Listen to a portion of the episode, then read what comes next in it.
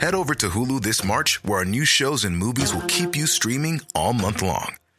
Catch the award winning movie Poor Things, starring Emma Stone, Mark Ruffalo, and Willem Dafoe. Check out the new documentary, Freaknik The Wildest Party Never Told, about the iconic Atlanta Street Party. And don't miss FX's Shogun, a reimagining of the epic tale, starring Anna Sawai. So, what are you waiting for? Go stream something new on Hulu. Heraldo Podcast, un lugar para tus oídos. Supongamos que un duende travieso hace desaparecer todas y cada una de las fotos y videos míos que se han tomado a lo largo de mis 48 años de vida. De pronto, ya, no hay nada, no hay nada en los archivos del Heraldo, no hay nada en los archivos de Televisa, de Canal 22, de Televisión Azteca, no hay nada en Google, no hay nada en casa de mi familia, no hay una sola foto de Nicolás Alvarado en el mundo. Y supongamos que pasan muchos siglos y no existe ninguna foto de Nicolás Alvarado en el mundo, pero sí hay información de quién fue. Y entonces un día alguien decide que quiere hacer una narrativa sobre las aventuras de un valeroso héroe mexicano que luchó contra un linchamiento digital y 20 kilos de sobrepeso. Y entonces deciden hacer el gran biopic o la gran serie documental de Nicolás Alvarado con recreaciones de pasajes de su vida con un actor. Caray, ¿a quién le podremos dar el papel de Nicolás Alvarado si no tenemos una foto para saber cómo se veía ese señor? No tenemos descripciones que hablen realmente de cuál era su color de piel. Bueno, si sobrevivió información de este personaje, sabremos que su segundo apellido era Vale, era un apellido de origen inglés, y a lo mejor podríamos traer a un actor de apariencia europea, de apariencia caucásica, para representar el personaje. Cabría la posibilidad, si tenían antecedentes europeos, de que fuera europeo. O sabríamos que el personaje es mexicano y que nació en la Ciudad de México, y pues como tenía sangre eh, mexicana, pues podemos inferir que a lo mejor tenía una apariencia indígena. Entonces podríamos traer a un actor indígena, a un actor nacido en la Sierra de Oaxaca, a representar a Nicolás Alvarado. O a lo mejor podríamos saber que tuvo un abuelo venezolano y que ese abuelo venezolano tuvo una abuela negra, y entonces a lo mejor inferiríamos que Nicolás Alvarado fue negro, y entonces podríamos invitar a un actor negro a representar el papel de Nicolás Alvarado.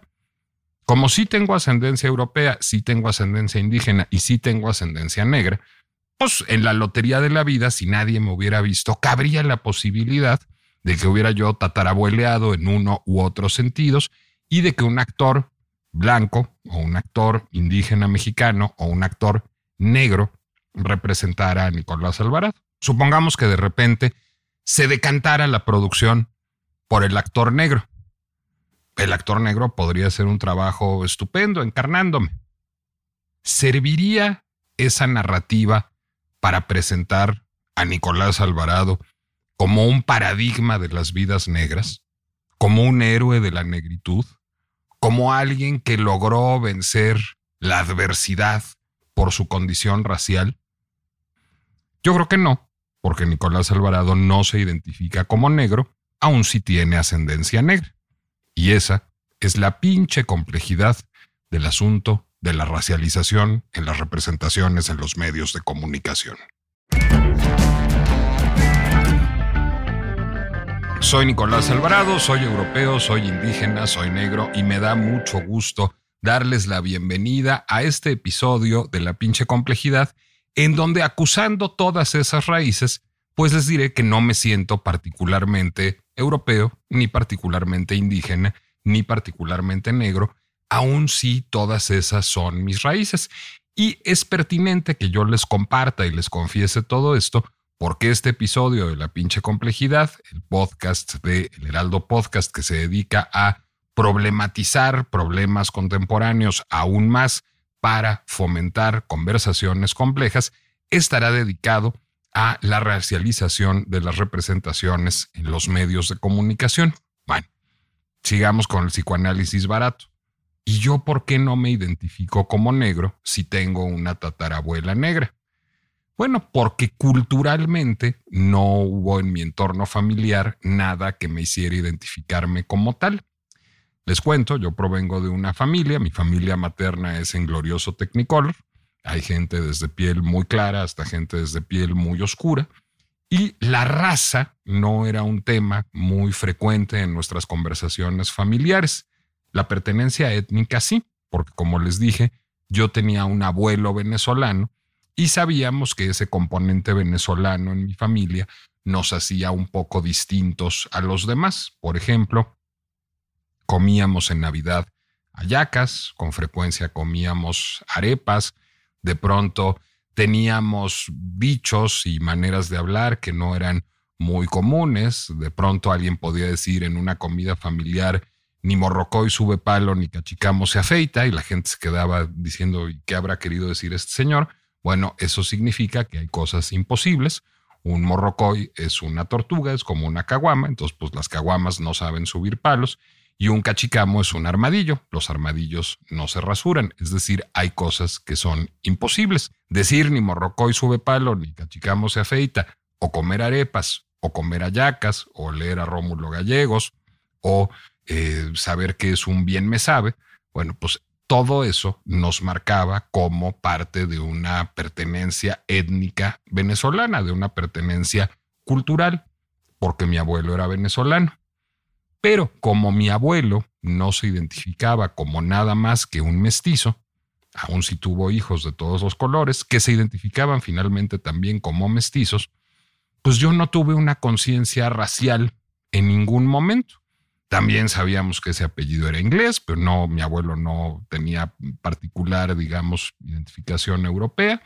Y bueno, pues el tema mexicano era como el de tantas familias mexicanas. Mi abuela materna es mexicana y pues básicamente nos asumíamos mestizos con esta particularidad de tener esta descendencia española y con la anécdota de que había habido una tatarabuela negra, cosa que no vivíamos con particular orgullo ni con particular vergüenza. Era una tatarabuela y tenía la piel muy oscura porque seguramente tenía ascendencia africana.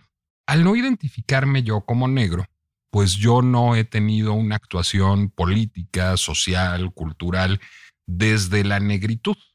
Es decir, pues asumo que tengo una apariencia mestiza que abreva de todos mis orígenes y voy por la vida a partir de ciertos marcadores culturales que yo he asumido de otros lados. Tuve una educación francesa, tengo esa raíz venezolana, vivo en México, soy mexicano, estoy muy influido, como casi todas las personas que viven en entornos urbanos en el México contemporáneo, por la cultura estadounidense. Y eso me ha dado una identidad cultural compleja que asumo y con la que vivo. No soy alguien que tenga una particular identificación racial. A la hora de construir mi identidad, pues yo no me asumo alguien que pertenezca a una raza.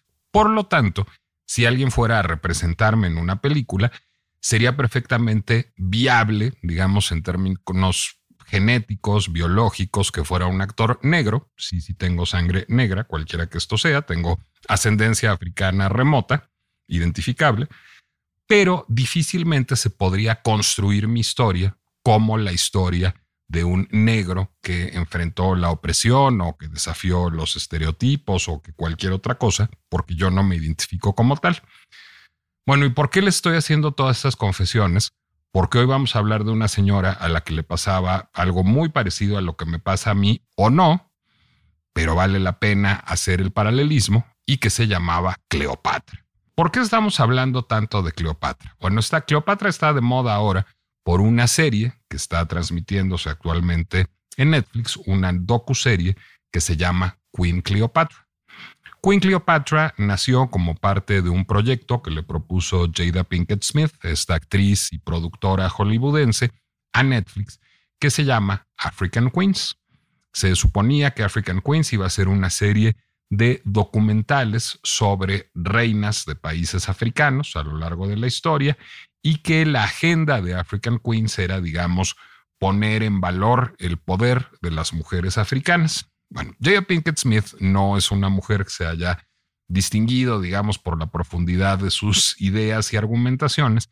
Y entonces Jada Pinkett Smith comete un primer error, que es asumir que africana significa negra. Si bien hay una África negra y en el centro y en el sur del continente hay una población mayoritariamente de piel oscura, pues hay muchas personas de eh, piel morena, de piel, digamos, cercana al fenotipo árabe en el norte de África y hay pequeños islotes de blancos en distintos países africanos. Entonces, si bien es mayoritariamente de piel negra, la población africana es diversa. Entonces, bueno, si quería Jada Pinkett Smith hacer una serie que pusiera en valor la negritud, pues a lo mejor le hubiera debido poner reinas negras y no reinas africanas, porque todas las reinas africanas no son necesariamente negras. Pero la primera temporada hizo una docuserie la que no le fue muy bien sobre una reina de lo que ahora es Angola, que gobernó en el siglo XVII y que fue bastante maltratada por la crítica, por la superficialidad de su investigación y la pobreza de sus recursos narrativos y la cosa, digamos, no pasó a mayores. Preocupado por el futuro de la serie, Netflix le pidió a Jada Pinkett Smith que pues trabajara ahora con una reina más popular. Y esa reina más popular fue Cleopatra. Cleopatra es una reina famosísima, es una reina que ha sido representada muchas veces a lo largo de la historia del cine, de la televisión, de la literatura, de los cómics, y que con enorme frecuencia aparece bajo los rasgos de una actriz blanca.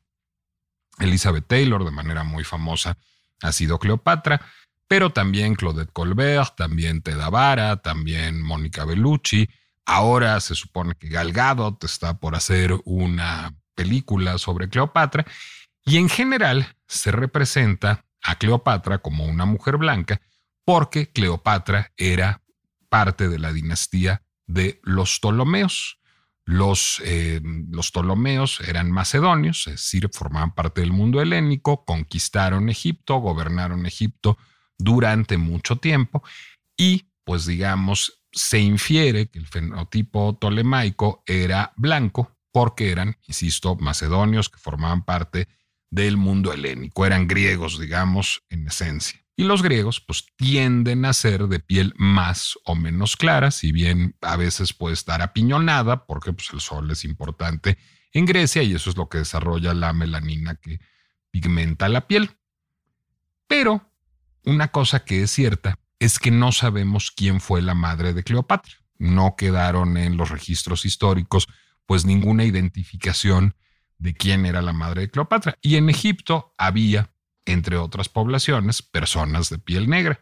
Entonces, no sería imposible que Cleopatra hubiera sido hija de una negra. Tampoco es seguro, es una de tantas posibilidades. La madre de Cleopatra pudo haber sido de casi cualquier color. Y en ese sentido, no hubiera sido imposible que Cleopatra fuera negra, como en la hipótesis que manejaba yo al principio de este podcast, pues no existen imágenes fidedignas de Cleopatra.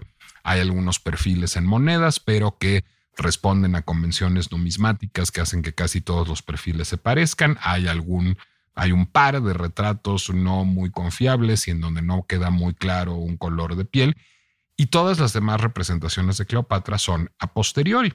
Entonces, pues digamos, la convención de saber la Macedonia ha hecho que se le represente siempre como blanca, pero es perfectamente plausible la posibilidad de que una actriz de piel negra encarne a Cleopatra. Lo que es muy difícil es postular a Cleopatra como alguien que tenga una identidad negra. Y creo que aquí es muy importante que hablemos de qué es la identidad y qué es la raza. La identidad se construye a partir de lo que somos conscientemente, es decir, Sabemos que pertenecemos a un país, sabemos que pertenecemos a un género, sabemos que pertenecemos a una clase social, sabemos que tenemos una preferencia sexual y todo eso forma parte de nuestra identidad.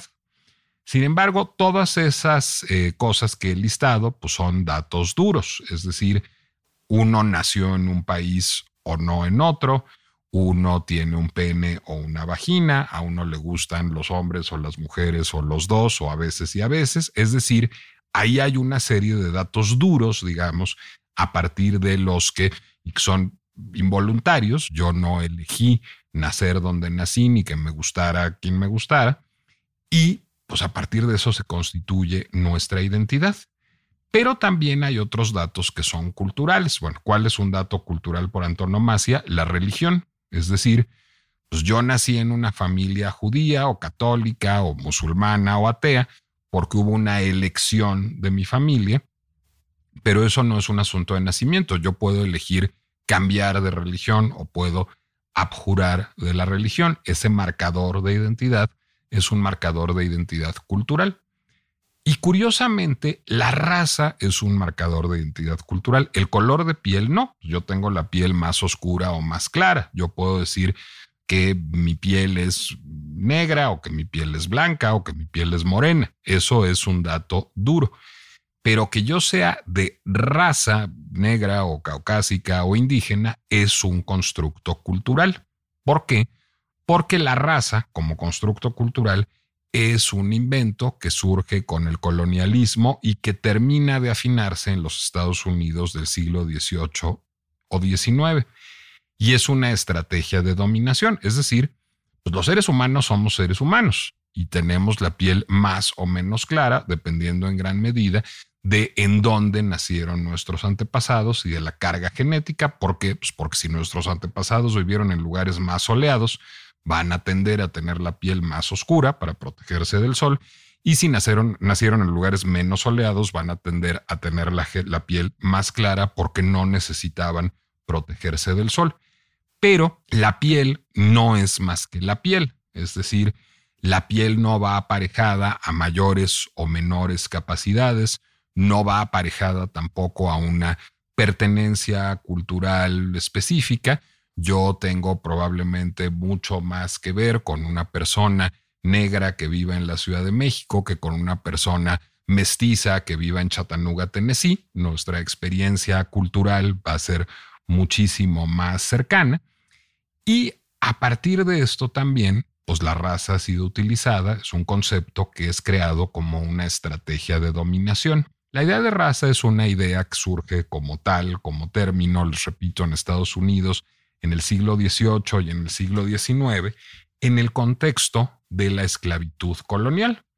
Es decir, se había traído a muchos africanos a servir como esclavos porque se habían colonizado sus países en América. Los europeos habían traído africanos a trabajar como esclavos en América después de haber colonizado previamente sus países y se buscaba que esos esclavos siguieran siendo esclavos y se buscaba preservar su inferioridad, se buscaba mantener los privilegios de los blancos versus los esclavos, versus los negros. Y entonces se empezó a construir una noción esencialista que es la raza. Se empezó a decir, es que ellos son esclavos porque son negros y los negros no son inteligentes, no tienen imaginación, no tienen pensamiento complejo. Bueno, esa argumentación esencialista y falaz pues era muy tramposa y muy cruel.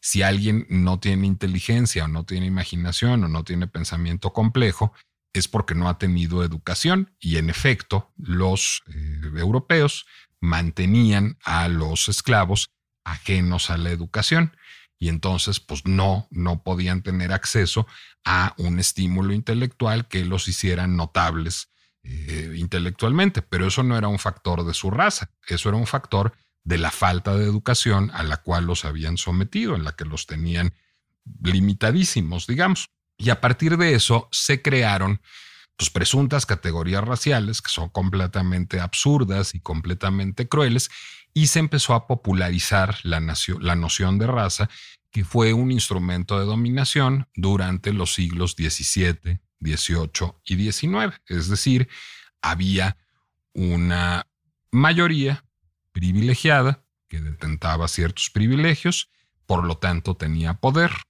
utilizaba ese poder para perpetuar esos, esos privilegios y la herramienta de dominación que utilizaban a partir del poder era la noción esencialista de raza.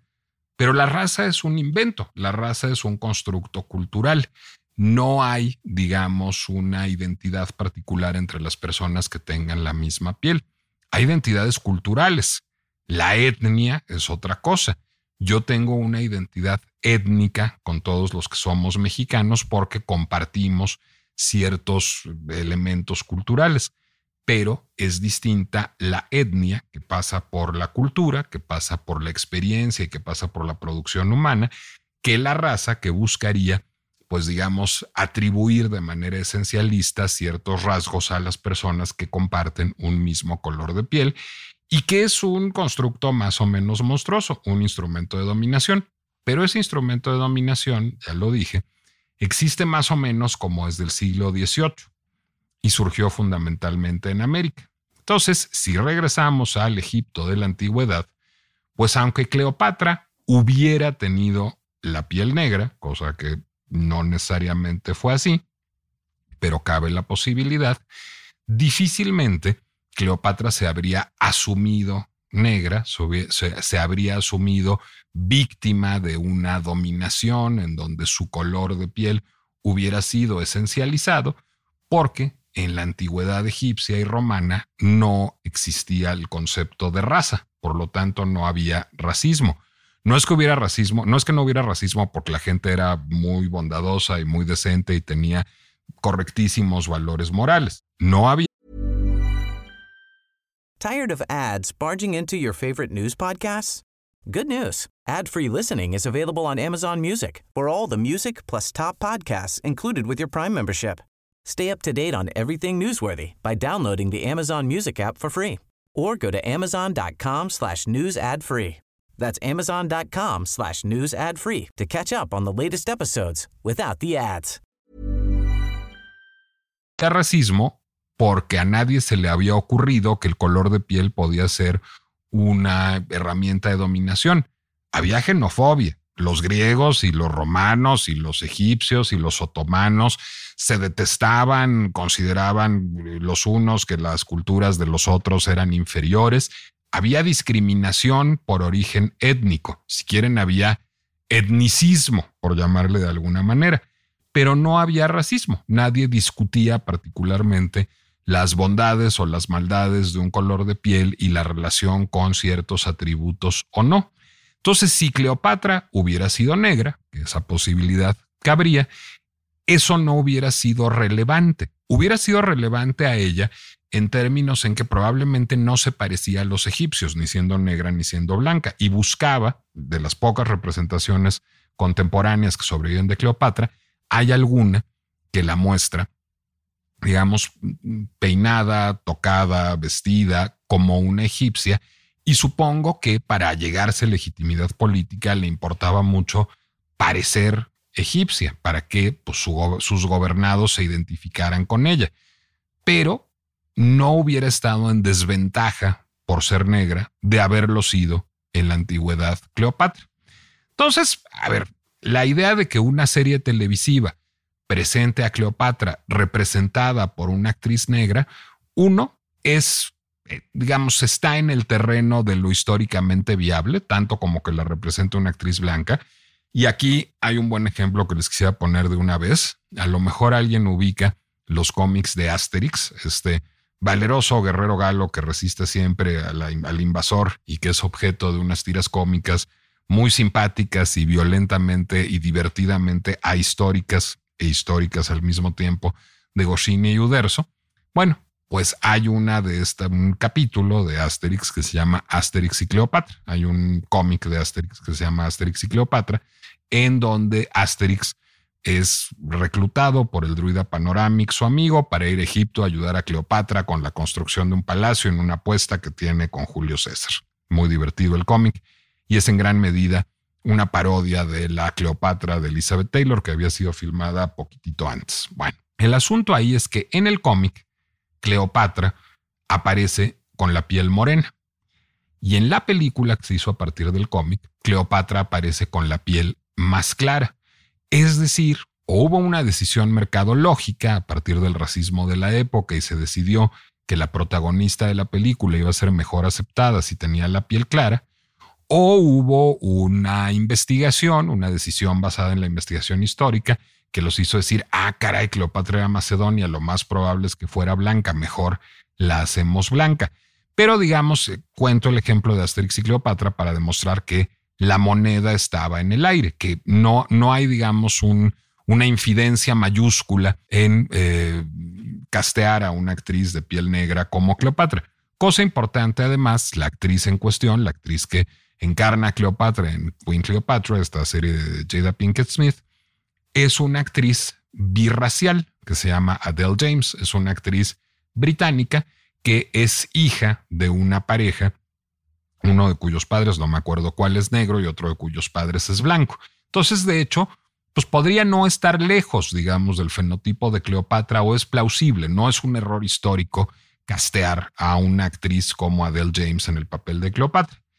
La serie, sin embargo, comete algunos pequeños excesos en ese sentido que están siendo inflados mercadológicamente. Primero, pertenecer a este discurso, digamos, heredero de las reivindicaciones identitarias y banalizador de él que asume Jada Pinkett Smith, de decir a diestra y siniestra que ella quiere empoderar a las mujeres negras a partir de esta serie reinas africanas. Pues ya vimos que identitariamente Cleopatra no era una mujer negra, quizás tenía la piel negra, pero ella no se identificaba como tal y en aquella época nadie era víctima de opresión o de dominación por tener tal o cual color de piel. Pero en segundo lugar, en la, estructura de docudrama que sigue Queen Cleopatra, pues todo el tiempo hay algunas escenas que son recreaciones históricas medio de bajo presupuesto y medio chafas en su ejecución, que alternan con entrevistas a cuadro con académicos.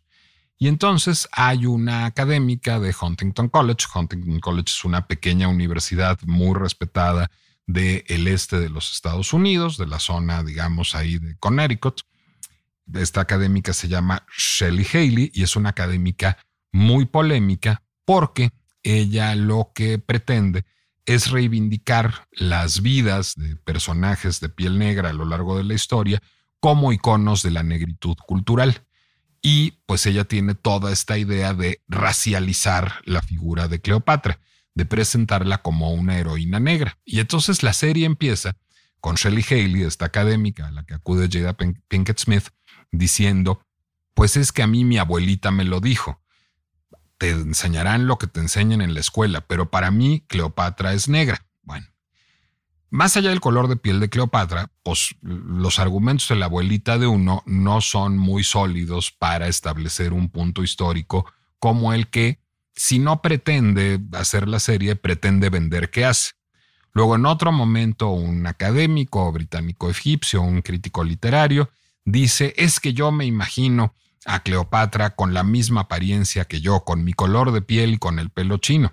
No, yo me puedo imaginar muchas cosas en la vida, pero eso otra vez no es un punto histórico. Es decir, la serie adolece de una falta de rigor académico que hace un uso totalmente oportunista de la raza para vender una agenda que sería completamente ajena a Cleopatra. Es decir, sería perfectamente posible que Cleopatra hubiera tenido la piel negra, pero eso no hacía de ella alguien que tuviera una identidad negra. Y lo que están haciendo estos académicos, y particularmente Shelley Haley y la serie toda, es, pues digamos, en algún sentido, pervertir la identidad de Cleopatra.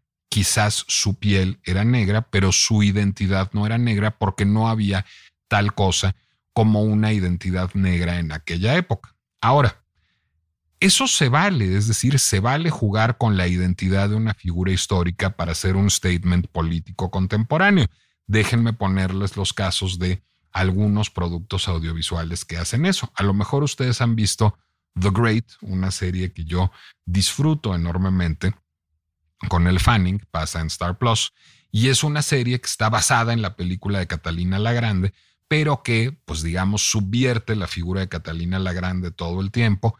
En la corte rusa de entrada hay negros y latinos y asiáticos, como seguramente era imposible que sucediera en la corte rusa, y pues digamos toma el grueso de la anécdota de Catalina la Grande para contar una historia sobre sexo y poder que resulta muy inteligente y muy divertida y que es solo digamos este pues como una versión de Catalina la Grande en un universo alterno para hablar del empoderamiento femenino en nuestros tiempos y es absolutamente genial.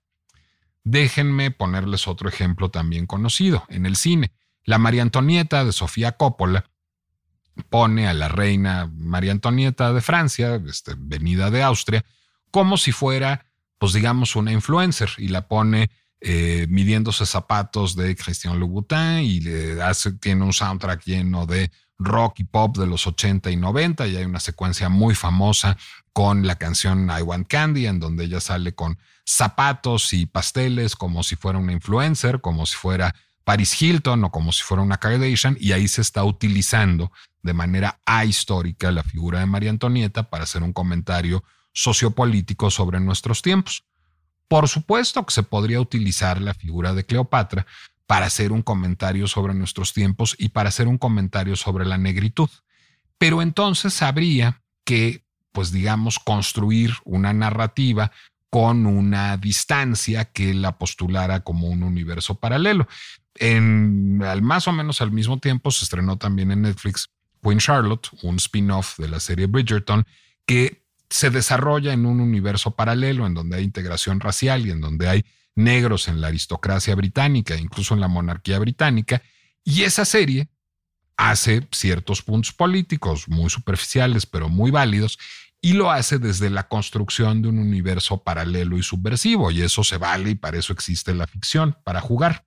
El problema de Queen Cleopatra es que aspira a presentarse como un documental con rigor histórico, y en siendo un documental con rigor histórico, lo que hace es jugar de manera ahistórica con categorías culturales, es decir, postular que existía raza y racismo en la antigüedad cuando no existía, racializar la antigüedad y utilizar como presuntos académicos, argumentos académicos argumentos que no lo son. Es decir, decir a mí mi abuelita me decía que, o decir yo me la imagino como, pues no sirve en estricto sentido para demostrar una pertenencia, ya no digamos étnica, ni siquiera un color de piel en Cleopatra, sino simplemente pues hay una puesta en acto muy superficial, muy frívola, de una fantasía de empoderamiento identitario, muy alineada, digamos, con, pues, digamos, un cierto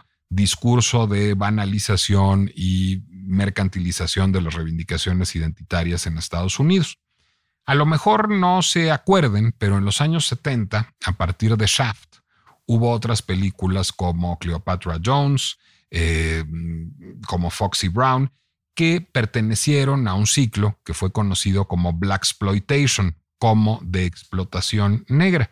En efecto, a partir de una época muy turbulenta en la que hubo muchas reivindicaciones identitarias sobre la negritud, pues Hollywood dijo, ah, aquí hay un mercado y aquí puedo hacer una lana y voy a frivolizar, voy a banalizar esas reivindicaciones identitarias para hacer películas de acción. Y esas películas se convirtieron en artefactos kitsch que después han disfrutado mucho. Eh, figuras como Quentin Tarantino, que las homenajea en Jackie Brown, o como Mike Myers, que las homenajea en Austin Powers versus Goldmember. Pero en realidad, pues digamos, en términos contemporáneos, estaban banalizando y frivolizando una lucha política compleja. En el caso de Queen Cleopatra pasa más o menos lo mismo. Buscando utilizar la historia para un proceso de banalización de una reivindicación política, pues lo que hace Queen Cleopatra es hacerle flaco favor al rigor académico, pero flaco favor a las reivindicaciones identitarias también, porque presenta a Cleopatra como una suerte de superheroína del universo Marvel a modo, pero ni siquiera con mucha solidez, porque ahí viene finalmente el problema mayúsculo de Queen Cleopatra. La serie ha sido vendida como una serie que reivindica la identidad negra, pero en realidad eso se reduce a tres bytes de tres académicos a lo largo de cuatro capítulos. La serie, pues en realidad parece un subproducto de History Channel, en donde alterna unas entrevistas pues bastante superficiales y tontas con académicos en su mayoría de segundo rango, con unas recreaciones de bajo presupuesto, eh, con poca profundidad psicológica y poco rigor histórico que pretenden, digamos, poner en acto, poner en escena la vida de Cleopatra. Entonces, se nos está vendiendo una serie que en realidad es un producto pues, muy menor y hecho con poco rigor, como si fuera la gran lucha reivindicatoria.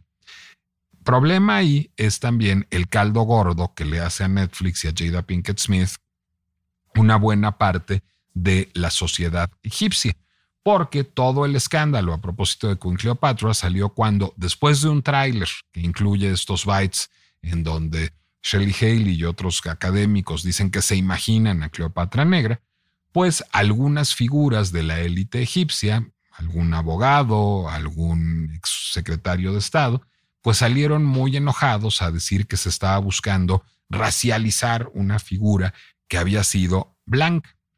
Y ahí también lo que se acusa pues es un cierto racismo de la sociedad egipcia. En efecto, y ahora ha habido muchos textos al respecto, eh, la sociedad egipcia es una sociedad que en cierto sentido podría parecerse a la mexicana. De manera soterrada se valora más, se reconoce más a las personas que tienen la piel más clara. Entonces, justamente, Queen Cleopatra fue la provocación para dejar aflorar el racismo de la sociedad egipcia y para un cierto oportunismo racial. Ya hay grandes debates en la televisión egipcia sobre el blancor níveo de Cleopatra. Ya dijo una productora de cine egipcia que va a hacer una serie sobre la verdadera Cleopatra que era blanca y esto lo que hace pues, es fomentar la discriminación racial, es decir, polarizar racialmente una sociedad que de por sí parece acusar un lastre discriminatorio importante.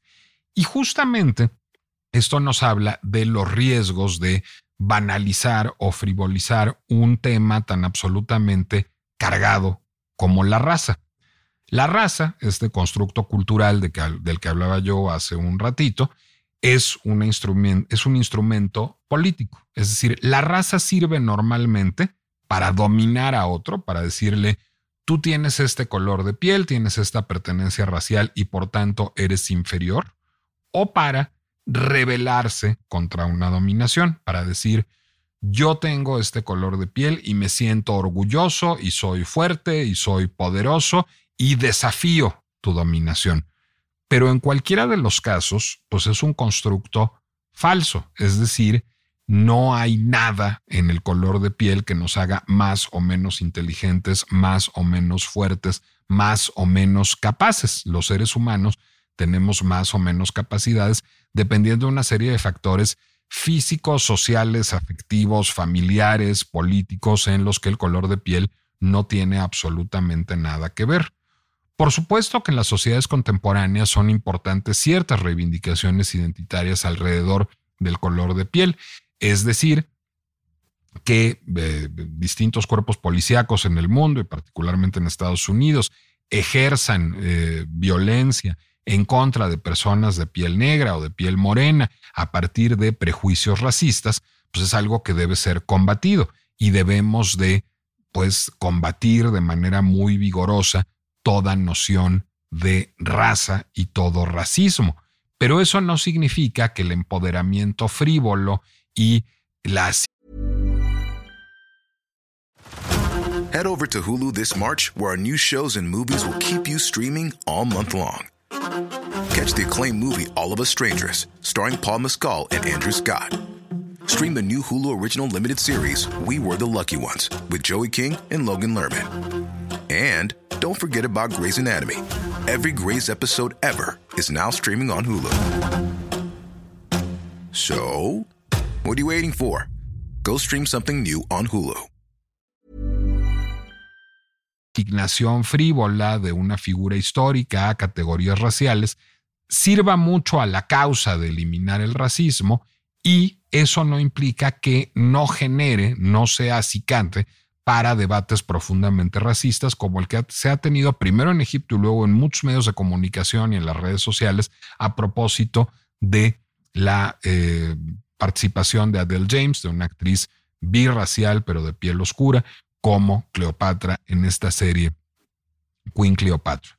Es decir, podemos jugar con las figuras históricas, podemos resignificar las figuras históricas, toda historia es historiografía finalmente, pero vale la pena y es mucho más inteligente y mucho más atractivo hacer de esta subversión, hacer de esta resignificación de las figuras un constructo consciente y desafiante, como en el caso de The Great o como en el caso de María Antonieta, y no escudarse en una suerte de rigor histórico chafa que lo que hace es confundirnos con respecto a las ideas. No había razas y no había racismo en la antigüedad, había otros problemas sociales y culturales muy graves, pero ese no. Y el racismo es heredero de la raza como constructo político en el siglo XVII y en el siglo XVIII, de manera más importante en los Estados Unidos.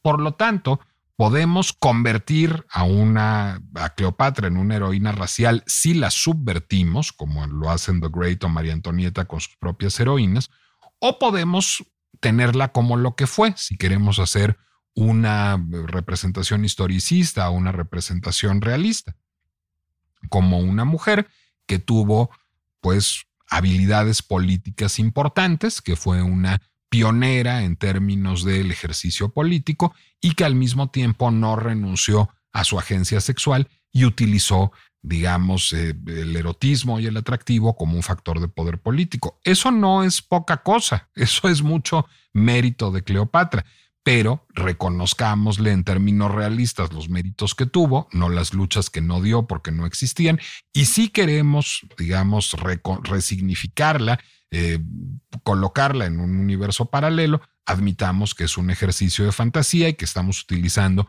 una figura identificable con fines políticos. Creo que eso nos dará para debates culturales mucho más complejos, mucho más informados. En resumen, el problema de Queen Cleopatra no es que una actriz negra represente a Cleopatra, eso es perfectamente legítimo, sino postular las reivindicaciones identitarias raciales como un tema de ese tiempo, escudándose en una narrativa muy poco compleja, muy elemental, muy esencialista y muy superficial. Es un producto audiovisual de baja calidad, no es que sea un producto valeroso, no es que sea un producto racista, no es que sea un producto histórico o ahistórico, es que es un producto mal hecho. Esa es la principal objeción que podemos hacerle a Queen Cleopatra y uno además que banaliza, frivoliza y mercantiliza un debate que es relevante, pero por supuesto vean Queen Cleopatra porque de entrada se reirán, tiene mucho de humor involuntario y segundo les permitirá tener una opinión propia y más compleja sobre este producto cultural que está siendo tan comentado. Queen Cleopatra se ve en Netflix y si les dan curiosidad las otras películas de las que mencioné, Cleopatra con Elizabeth Taylor está en Apple TV, Asterix y Cleopatra de dibujos animados está en YouTube vale la pena que les echen un ojo también. Yo soy Nicolás Alvarado, me da mucho gusto que me hayan acompañado en un episodio más de La pinche complejidad. Pueden seguir La pinche complejidad en Spotify, en Amazon, en Deezer, en Apple Music, en YouTube, en cualquiera de los lugares en donde suelen escuchar podcasts. Pueden seguirme a mí en Nicolás Alvarado Lector en Instagram, en donde doy cuenta de todo lo que sucede en La pinche complejidad y en otras aventuras de mi vida. Y pues nos escuchamos aquí la próxima semana en La pinche complejidad. Mientras tanto, en ausencia de su compañía, no tendré otra más que verme las negras.